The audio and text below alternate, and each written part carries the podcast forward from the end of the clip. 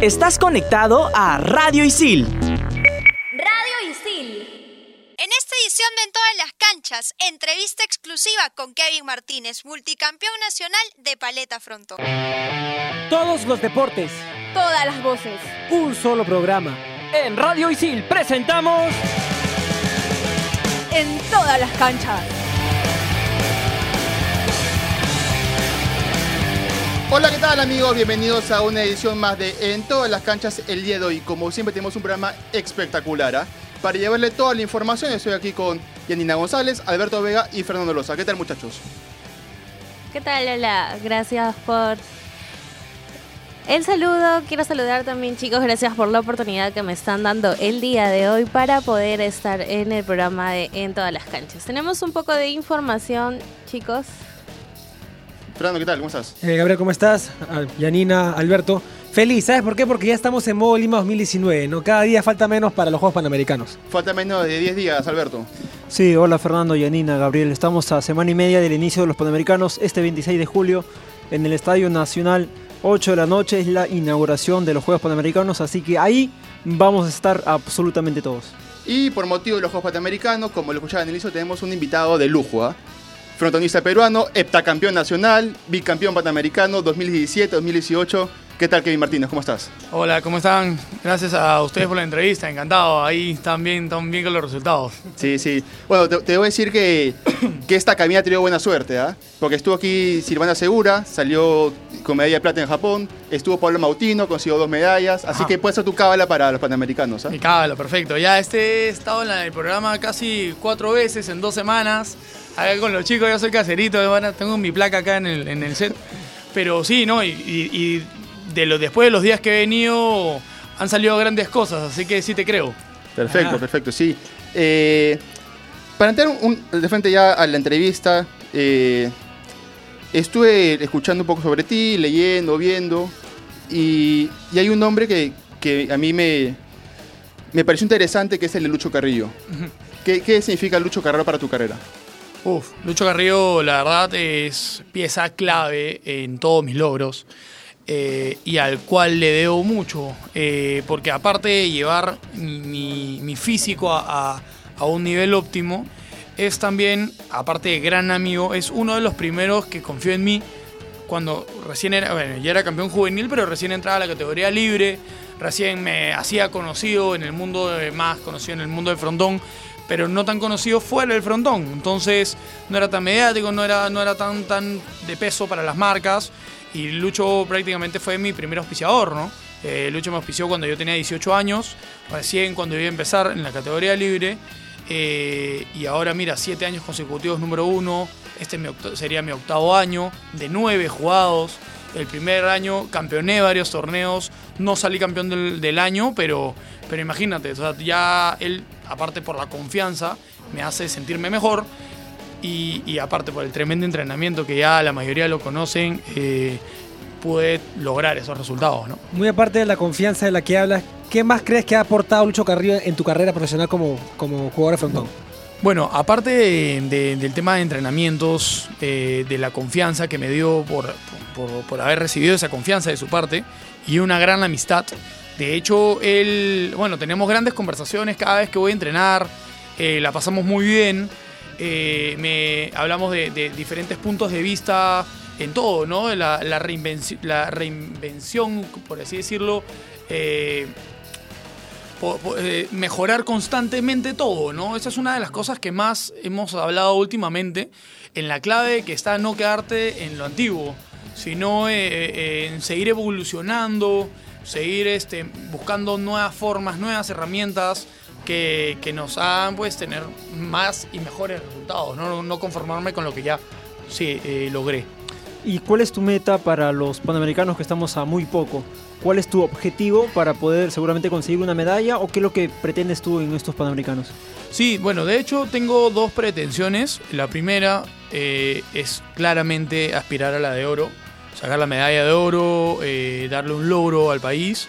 Y el segundo es que con el oro, eh, con estos resultados y esta vitrina que va a tener la paleta frontón, tener el peso que necesitaría eh, que, necesit- que necesita este deporte, que es un deporte de bandera, es un deporte nacional. eh, ese patriotismo que ya lo tenemos, que lo hemos tenido todos estos años con el fútbol, pero ahora tenerlo y sentir esta identidad pues con este deporte nacido acá. Entonces eh, yo creo que después de los Panamericanos va, va- va a tener un peso uf, enorme la paleta frontón eh, como debería tener, no sea en colegios, universidades, departamentos, etcétera. Sí, justo tú mencionabas algo importante, el frontón es nuestro deporte de bandera. A pesar de que el fútbol es deporte rey y es un deporte muy importante para muchos peruanos que llevamos, lo llevamos en la sangre. Quiero saber tu opinión respecto a las entidades privadas que normalmente no muestran ese apoyo que le muestran al fútbol, no lo muestran con nuestro deporte bandera que es el frontón. Bueno, sí, hay una cosa que yo hay una frase que siempre digo que las cosas pasan por algo. Eh, de hecho, sí, el, el frontón no recibe el apoyo como, como el fútbol, o no ganamos ni, ni bueno fuera ni la mitad de lo que ganan los futbolistas. pero, pero buscamos mucho, o sea, personalmente, aparte simplemente generarme ingresos eh, representando o campeonando. eh, es también buscar la difusión del frontón, ¿no? De ser el- un embajador del deporte, llevarlo al mundo, como yo lo digo y lo que quiero, pero a la vez también tener que vérmelas. Entonces eh, es cuando también soy entrenador, enseño mucho de lo que yo he hecho y he tenido resultados a más personas, los hago aparte de grandes jugadores, personas de bien, eh, personas con valores, personas que, finalmente van a ser personas grandes en la vida. Entonces yo creo que eh, me pusieron en este deporte no solo para que gane, sino para que trascienda y, ayude a muchas más personas, ¿no? De- decías hace un momento que también eres entrenador, eres heptacampeón nacional. ¿Cómo es el día a día de Kevin Martínez para poder entrenar, ser entrenador y ser siete veces campeón nacional? Bueno, a ver, más o menos mis días actuales y de, cara a los Juegos Panamericanos es eh, todos los días entreno una hora y media aproximadamente donde Lucho Carrillo, de 7 a 8 y media o a 9. Eh, luego, interdiario, eh, entreno con mi entrenador de, la redundancia, con mi entrenador de pelota de la selección nacional eh, en el Club Alameda, ahorita aprovechando eh, eh, que hay mucha lluvia y en la cancha donde yo estaba entrenando, que era en, donde voy a competir, amanece mojado, entonces estamos jugando en una cancha techada. Entreno eh, los martes y jueves, yo quedo con un sparring con alguien, alguna persona para, para entrenar. Luego, eh, por las tardes, yo tengo mis academias. por ejemplo, lunes, miércoles y viernes, yo entreno en la selección juvenil del Regatas, eh, la selección que más, más logros me ha traído, porque tengo a los campeones de sub-16, sub-18, ya chicos que están jugando hasta finales conmigo de la libre. La verdad, este, estoy súper contento y orgulloso de ellos. Eh, a la par de esos entrenamientos, busco, tengo un par de clases más, por ahí que ahorita le he bajado mucho a mis clases particulares, eh, pero tengo algunas clases con, las, con personas que tienen buen nivel y me ayudan también a mantenerme. Luego eh, dedico un par de horas a la semana tanto al fisio como a mi psicólogo deportivo y a proyectos, ¿no? A proyectos, reuniones de negocios con, con- para poder seguir difundiendo todos mis planes que tengo, ¿no? Ahora, es la primera vez que, que el frontón es incluido dentro de los Juegos Panamericanos, ¿no? Y va- van a, van a ser acá en Lima. Cuéntanos un poco cómo fue ese momento en el que tú te enteras que el frontón iba a ser incluido para estos Juegos Panamericanos de Lima 2019. Sí, bueno, de hecho es- estoy súper contento. Eh, yo me enteré esto hace ya más de dos años, eh, que empezó también eh, estos torneos, los Panamericanos de frontón, justamente para llegar al mínimo necesario para, para que validen la participación en los Juegos Panamericanos. Eh, de ahí empezó con el primer torneo panamericano, lo campeoné, el 2017, otro igual el 2018. Eh, el 2018, al final, en noviembre, se realizó el clasificatorio de los Juegos Panamericanos. Y en todo este proceso, eh, la verdad, he estado súper emocionado y, y ansioso de, de- de este momento que ya estamos de cara a, ya faltan un par de semanas, un par de semanas para mi participación y menos de 10 días, ¿no? Para, sí. para 9 días para, para la inauguración de, de- para estar en el Estadio Nacional inaugurando los Juegos Panamericanos, ¿no? Este, de hecho, es súper, súper emotivo, súper bonito. Me, me vengo preparando, estoy cada vez llegando a mi mejor momento. Creo que voy a llegar en mi mejor momento a, a- a mi participación y de hecho orgulloso es de, de estar en casa con, eh, con la casa llena, porque así va a estar ya, se acabaron las entradas para la final. Eh, y, y bueno, ¿no? Cantar el himno a todo pulmón y darle un logro al Perú, ¿no? Así es. Antes de, de continuar esta conversación con, con los panamericanos, que ya de a poquito nos vamos metiendo al tema, toca, toca viajar, a viajar en el tiempo. Tenemos que ir con el ¿Sabías qué? A Mar de Plata, 1995. Vamos con el ¿Sabías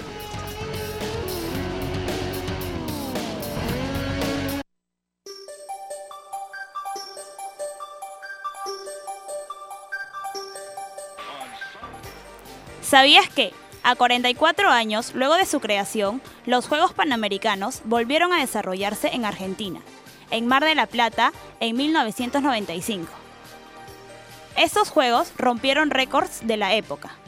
Las naciones de San Cristóbal y Nieves, Dominica y Santa Lucía se sumaron al evento deportivo, que alcanzó por primera vez 42 países participantes.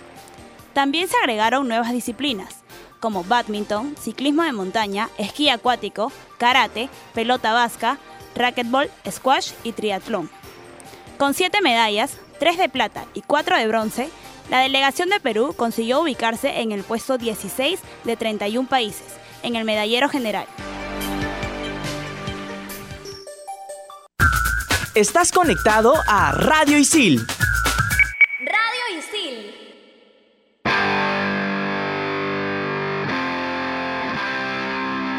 Ahí estaba ese viaje en Mar del Plata 1995.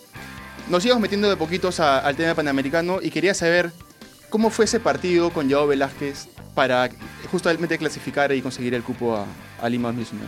Sí, bueno, de hecho, a ver, para, para ponerte un poquito más en, el contexto, eh, tú has mencionado ya todos mis logros, que lleva siete años consecutivos número uno, bicampeón panamericano. Se suponía que, que iba ya era eh, ingreso directo, acceso directo, clasificación directa por todos estos años de, que, que me consolidaba como número uno, hasta que me dijeron, no, vas a tener que jugar un clasificatorio con el 2 y el 3. Ah, su- y dije, bueno, ya, es lo que me dice la federación, hay que hacerlo, ¿no? De hecho, eh, todos estos años he estado acostumbrado a ganar y todos estos años de repente ellos están acostumbrados a que les gane, a que yo campeonar. Y, yo decía, uy, ¿qué pasa si, si no lo gano? O sea, como que pierdo todos estos años a cambio de que otra persona que no lo estaba ganando se lleve todos los laureles este, y toda, toda la fama, ¿no? Entonces, la verdad, eh, fue unas semanas bien difíciles. Fueron unas semanas bien, bien, bien duras, de bastante presión, porque ellos ganaban más de lo que perdían y yo perdía más de lo que... Perdía mucho, porque gano también un montón. Entonces eh, fueron bien difíciles y tuve que jugar un ida y vuelta con, este, con el número 2 del ranking, que es Leonardo Benique, y el número 3, que es Joao Velázquez. Entonces, eh, mi primer partido fue con Joao Velázquez siendo ranking 3 y es uno de los que más pelea ahorita me está haciendo. Entonces, eh, yo un poco tenso, un poco bastante tenso. empecé el, el partido que es a 3 de 5, a 3 sets, perdiendo 2 a 0. Muy tenso, la verdad, este, no estaba jugando bien. Eh, y justo hablé, hablé con mi psicólogo deportivo en ese momento y dije, ya, ya boté todo, hicimos ahí unas técnicas y dije, voy a entrar con todo como si fuera un partido nuevo. Me cambié hasta de zapatillas, de polo, de todo y entré en un partido diciendo, acá voy a meterle 3 a 0, no hay más. Y entré y lo pude voltear y fue como un 3 a 0 y esos tres siguientes sets fue con buen margen. Eh, el partido del centro fue eh, Leo Joao, que ganó Leo Benique, y el viernes jugué contra Leo. Le gané 3 a 0. Fue un partido, jugué 10 puntos después de haber botado todas las tensiones del día lunes. Nuevamente tenía que volver a jugar un ida y vuelta con, con, con- con ellos dos. El siguiente partido ya le gané 3 a 1. Y el miércoles, el día, el, el miércoles, si Leo le ganaba a Joao, Joao quedaba eliminado y jugaba mi último partido contra Leo. Pero Joao le ganó a Leo. En ese partido, que yo no le venía ganando a Leo, creo que ni en ningún partido, le ganó y yo clasifiqué automáticamente sin tener que jugar el último partido. La verdad, este, en ese partido sí le dije yo, gracias. Me, me- me la simplificó, eh, porque de hecho con Leo también es mi rival de toda la vida. Este, él ha sido entrenador del Regatas cuando yo recién entré, terminó, comenzó siendo mi entrenador mi partner en dobles, somos campeones en dobles y bueno, muchos años campeones en singles también, ¿no? Antes que yo entre a la categoría. Entonces, de hecho, fueron unos partidos uf, tremendos, pero para mí uno de los logros, más, de los mayores logros que he tenido ha sido clasificar a los Juegos Panamericanos. Si bien es cierto, la mayor competencia quizás se encuentra en el país, para ti, ¿cuál sería eh, el país rival que podría hacerte pelea en Lima 2019?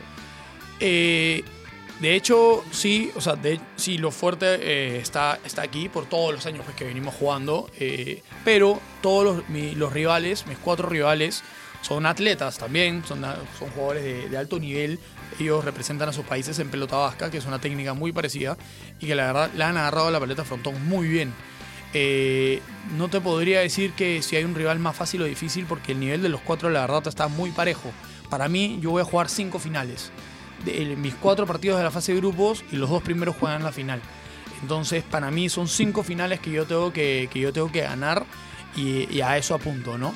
Eh, si uno gana más fácil que el otro, no importa, pero yo apunto a cinco finales pensando en que todos son cada vez más difíciles que el otro. ¿Y cómo tratar de lidiar con esa presión? Porque hace instantes mencionabas que la intención era conseguir un oro. Entonces, ¿cómo un deportista eh, vive con la presión teniendo en cuenta de que también hay que meter y que supuestamente el rival en ese caso también viene en la misma perspectiva para poder conseguir el mismo objetivo que uno se traza? Así es, justo eso, eh, yo, le- yo, yo les digo, de repente nos jugamos una pichanga y les puedo ganar fácil, pero, en un campeonato en los Juegos Panamericanos, con cada uno con, con, la, camis- con la camiseta de su país puesta, es otro partido y es otro nivel. Yo la verdad, eh, por más que los partidos se vuelvan mucho más difíciles, yo más que estresado o tenso por esos partidos, yo la verdad estoy recontra motivado. Porque esta era la vitrina que yo tanto deseaba eh, tener eh, con la- en los nacionales, en todos estos años. Voy a tener la casa llena, más de 500 personas, la prensa atrás, todos los ojos del Perú atrás. Más que como una presión, digo, qué lindo, por fin tengo esta, esta visión y, ahora toca lo mío que es lucirme. ¿Y cómo está la paleta frontón aquí en el Perú? Eh, la verdad, cada vez más masificado, eh, cada vez está teniendo un poquito más de peso, tanto es la labor que está haciendo la federación, como también eh, yo en- he tocado mil puertas, me han abierto eh, las puertas algunos y he podido concretar con otras, hablando de marcas, y estoy recontra agradecido con todas las marcas que han confiado en mí.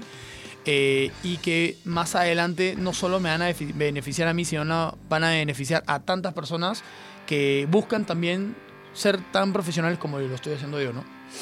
¿Y cómo manejar la confianza? ¿no? Porque pues, en algunas oportunidades la confianza te puede ayudar para que llegues más tranquilo al partido, pero en otras oportunidades no te puedo jugar, te puedo jugar en contra como te jugó en el partido con Joao. ¿Cómo manejar esa confianza para que sea a beneficio para ti? Bueno, sí, de hecho yo, yo tengo un trabajo con mi psicólogo deportivo eh, en que trabajamos mucho... A ver, una cosa es eh, estar confiado, no, una cosa es tener confianza y otra cosa es entrar confiado. Eh, siempre manteniendo la humildad y los pies sobre la tierra. eh, yo, yo creo mucho también en la ley de la atracción. Entonces yo lo pienso, lo deseo, lo atraigo con la mente y, se cumple. Entonces yo estoy pensando en eso. Yo siento que me voy a colgar la medalla de oro, en que voy a ganar, en que ya me visualicé también en todos los, en todos los momentos, metiendo el último punto, celebrando a la gente, están teniendo hasta un partido, era un partido perdiendo y voltearlo, darle vuelta y ganar el partido. Todas esas situaciones ya me las visualicé para que cuando lleguen realmente a esas situaciones diga a mi cuerpo, oye, esto ya lo conozco y, y actúe de la mejor manera, ¿no? Y en ese partido con Joao, así sinceramente, ¿consideras que entraste confiado? No, entré tenso, tenso, la verdad, tenía el cuerpo tenso, de ahí vi el video y decía, oye, esta bola que normalmente yo la hago con toda eh, frescura y con el brazo suelto, está todo tenso, eh, había mucha presión de por medio, ¿no? Y, y- y Joao entró eh, muy relajado, muy tranquilo, como diciendo, acá yo no pierdo nada, al contrario, ¿no? Gano mucho, entonces esa tranquilidad le empezó a jugar a- a favor y como no tenía errores, le salían las bolas porque estaba tranquilo, me presionaba más. Pero finalmente pude darle vuelta eh, al partido y sacar el partido adelante, ¿no? Ahora, hablabas todo esto de la presión, de, de cómo sacarlo adelante, pero eso es la competencia. ¿Sientes seas ansioso o, o algo, no sé, nervioso por lo que va a ser el desfile mismo? Porque una cosa es la competencia y otra cosa es desfilar en la inauguración de los Panamericanos, debutando en Panamericanos con un estadio repleto. Sí, de hecho, eh, la verdad a mí me encanta, a mí me encanta, este, me encanta esa situación. eh, la verdad yo lo disfruto mucho, yo lo disfruto mucho. Este, yo quiero ya dar la vuelta en el Estadio Nacional, yo quiero eh, pararme en la cancha en frontón, mirar a las 500 personas, eh, gritar a todo pulmón, cantar a todo pulmón, va a ser más gritar, el, el himno nacional, lindo escuchar, vamos Kevin, vamos Perú, ver muchas caras conocidas. Eh, la verdad es algo soñado. Soñado y que estoy realmente eh, ya con todas las ganas de que empiece. Ahora, eso te lo pregunto porque Alberto tuvo la oportunidad de, de conversar con Francisco Negrini. Sí, con Francisco Negrini, que es el director creativo de la ceremonia de inauguración de los Juegos Panamericanos, para poder saber un poco cómo va a ser la ceremonia. Así que lo tenemos en el audio ahora mismo.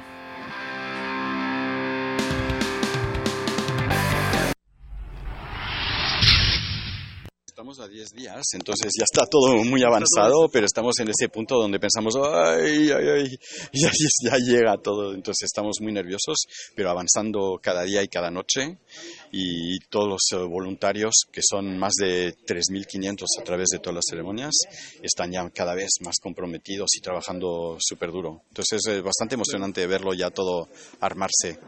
Pues mira, Baña Macías justamente un día dijo que lo que tenemos que enseñar es que Perú puede salvar al mundo. Y lo que quería decir por eso es que tanto con la visión de las uh, culturas mm, precolombinas, por ejemplo, su, su visión de, de, una manera de convivir con la naturaleza, por ejemplo, o a nivel natural los superalimentos que, que vienen de Perú, ¿no? Como la quinoa, etcétera, ¿no? Que hay, hay tantísimas cosas, tanto culturales como, mm, como culturales en Perú, que el mundo necesita, que es eso lo que tenemos que mostrar, ¿no? Básicamente su trabajo consiste en mostrar lo mejor de Perú sin necesidad de usted ser peruano, precisamente. Sí, no, yo, yo, yo lo que traigo es la, la, la experiencia y el, el savoir-faire, ¿no? De, de, cómo montar este tipo de espectáculo y hacer que sea emocionante y espectacular. Pero luego el contenido, primero ya lo tiene el país y trabajó con un equipo fantástico de creativos peruanos que son de un nivel increíble, que ellos aportan eh, ese contenido, digamos, ¿no? Entonces yo soy como el gran organizador de la, la, emoción que ya tiene el país y que tienen estos creativos. ¿Y cómo lograr esa complicidad con los creativos peruanos, con usted, justamente para poder mostrar lo mejor de los panamericanos hacia el mundo? Pues ha sido súper fácil, porque como son creativos extraordinarios y gente aún más extraordinaria, ha sido instantáneo el clic que, que, que, ha habido entre nosotros, sobre todo con Baña Macías y Pepe Corso y Lucho Quequesana. Pues ha sido ha sido como encontrarme con colegas con quien voy a trabajar seguramente en el futuro en, otro, en otras cosas, ¿no? Y no solo en esto. ¿Usted pertenece a la empresa Balich? No, no, ellos me han contratado ah, para hacer esto, sí. Ok, entonces, digamos, comente un poquito sobre usted, eh, cuál es su experiencia previa ante de estos Panamericanos. En este tipo de evento sí. uh, y con la empresa Balich también uh, dirigí la ceremonia de inauguración de los Juegos uh, Marciales Asiáticos, uh -huh. que fue la tercera ceremonia deportiva más grande de la historia. Las Olimpiadas de Pekín en uno, las Olimpiadas de Londres en dos, y luego estas que fueron pues un, con siete mil participantes, una, una locura de presupuesto y de magnitud de espectáculo. Entonces ahí sí que aprendí todo lo que tenía que aprender y llego con esa experiencia a esta, sino yo más bien vengo del mundo del teatro y de la ópera, ¿no? Y eso es también lo que quiero traer a este espectáculo, es el tipo de emoción y de, de sofisticación de ese tipo de espectáculo también. ¿Usted también está encargado de la ceremonia de clausura para los Panamericanos? No, yo soy eh, el director creativo de la inauguración de los Panamericanos, pero soy el supervisor creativo de las tres otras ceremonias, pero cada una tiene su director claro. creativo. En Radio Isil también puedes escuchar Fusión Alterna. No te quedes y sé parte de lo más trendy del mundo de la música, conciertos, festivales y toda la movida de la escena local e internacional. Fusión Alterna. Búscanos en Spotify como Radio Isil. Esas eran las declaraciones de Francisco Negrini, Alberto. Bueno, algunos cantantes que van a estar en la inauguración, Guillermo Bustinger, Sandra Muente, Chantal Young y Pelo de Ambrosio. Bueno, volviendo con Kevin, eh, Claudia Suárez, la representante femenina de Frontón, ¿qué, ¿cuáles son tus opiniones respecto a ella? ¿Cómo ves? ¿También se va a poner un oro en Lima 2019? Eh, sí, claro. De hecho, hablando de Claudia es hablar de, de, logros, constancia y disciplina, ¿no? De hecho, Claudia tiene 20 años consecutivos como número uno. Eh, la verdad es imbatible, es imbatible y, y, de hecho es admirable también, ¿no? Es un ejemplo para, para muchas personas, ¿no? Eh, tan, tan, tan, igual como yo, eh, aspiramos los dos a la medalla de oro y nos estamos entrenando durísimo, durísimo para, para, para para eso, ¿no? Ahora, ¿cuándo comienza la competencia para ustedes? ¿Qué día? Empieza el domingo 4 de agosto y culmina, la final sería el 10. Digamos, un día antes de terminar ya todo lo que es Panamericanos, termina la, final de, de, frontón. Así es, así es. De hecho que sí. Eh, nosotros también in- inauguramos el 4, empezamos el 4, nos internamos en la, en la vía el 31. Igual vamos a ser parte de- de la inauguración el día 26. Y bueno, súper ansioso por vivir esta fiesta, ¿no? Así es. eh, ya estamos con el tiempo justo, pero no, no podemos irnos si es que antes no digas dónde podemos irte tus redes sociales. Sí, bueno, de hecho, eh, gracias. Eh, me pueden seguir por el Instagram, arroba Kevin Martínez AL de Álvarez.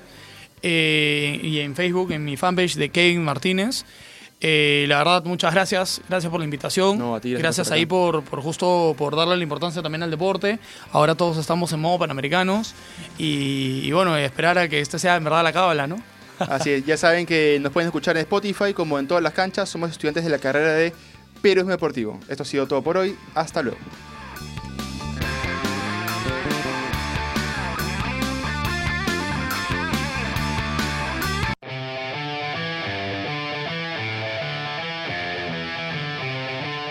Isil presentó En todas las canchas. Estás conectado a Radio Isil